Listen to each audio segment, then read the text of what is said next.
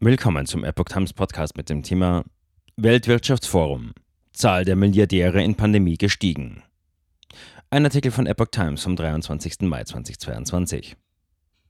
Die Organisation Oxfam legt heute in Davos ihren neuen Bericht vor. Demnach sind die Reichen noch reicher und die Armen noch ärmer geworden. Seit Beginn der Corona-Pandemie sind die Reichsten der Welt der Organisation Oxfam zufolge noch reicher geworden. Das Vermögen von Milliardären sei um 42 Prozent gewachsen. Gleichzeitig sei weltweit mehr als eine Viertelmilliarde Menschen gefährdet, in diesem Jahr in extreme Armut abzurutschen. Zu diesem Ergebnis kommt die Organisation Oxfam in ihrem Bericht zu den Profiteuren der globalen Krisen, den sie zur Jahrestagung des Weltwirtschaftsforums WEF in Davos vorstellt. In dem Schweizer Alpenort treffen sich von Montag an fast 2500 Teilnehmer aus Politik, Wirtschaft und Gesellschaft, um über Lösungen für internationale Probleme zu diskutieren. Dabei geht es immer auch um die Balance zwischen wirtschaftlichem Profit und sozialer Gerechtigkeit. Die Tagung steht in diesem Jahr unter dem Motto Geschichte an einem Wendepunkt, Regierungspolitik und Geschäftsstrategien. Pandemie befeuerte Armut. Laut Oxfam haben die Corona-Pandemie und steigende Preise für Energie und Lebensmittel Armut und soziale Ungleichheit zuletzt noch befeuert. Die Zahl der Milliardäre sei seit 2020 um mehr als 570 auf 2668 gewachsen. Zusammen verfügten sie über ein Vermögen von 12,7 Millionen Dollar.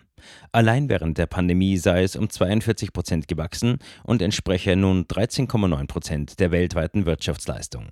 Allein Pharmakonzerne machten mit Impfstoffen einen Gewinn von über 1000 Dollar pro Sekunde und verlangten von den Regierungen bis zum 24-fachen des Herstellungspreises.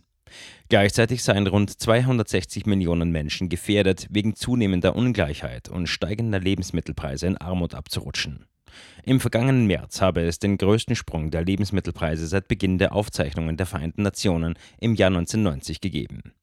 Auch die Ungleichheit zwischen Staaten nehme wieder zu. Mehr als jedes zweite einkommensschwache Land könne seine Schulden bald nicht mehr zurückzahlen.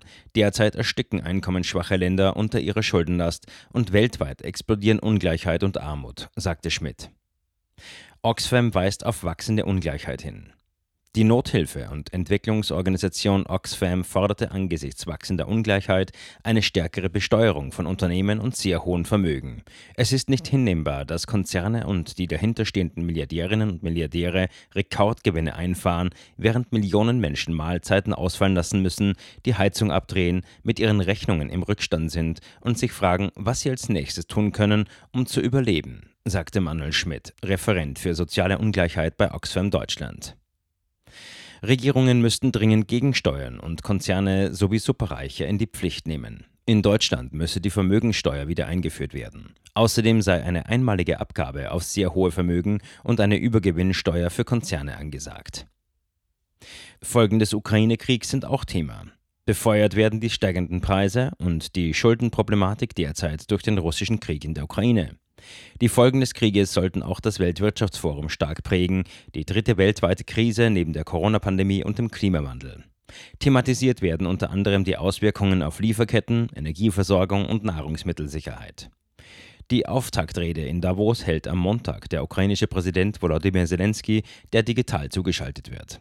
Später sind der Kiewer Bürgermeister Vitali Klitschko und sein Bruder Wladimir zu Gast. Am Morgen bereits spricht Wirtschaftsminister Robert Habeck in einer Diskussionsrunde darüber, wie Deutschland unabhängiger von russischer Energie werden will. Habeck fordert mehr und bessere Kooperation.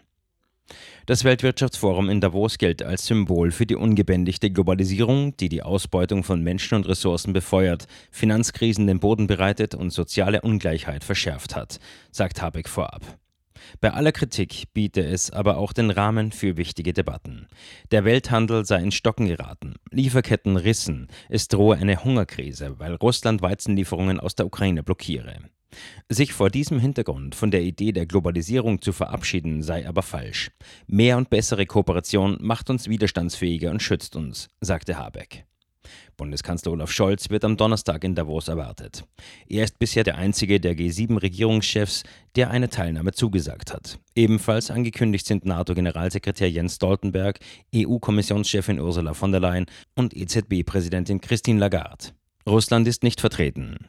Wegen des Krieges wird anders als sonst üblich keine russische Delegation an der Jahrestagung teilnehmen. Dafür sind zahlreiche ukrainische Politiker und Stiftungen vertreten. Statt des russischen Hauses wird es eine Ausstellung geben, die laut Viktor Pinchuk Stiftung russische Kriegsverbrechen zeigt. Traditionell findet das Treffen des Weltwirtschaftsforums eigentlich Mitte Januar statt. Wegen der Corona-Pandemie war es jedoch verschoben worden. Im Januar hatte die Stiftung stattdessen Führungskräfte digital zusammengebracht.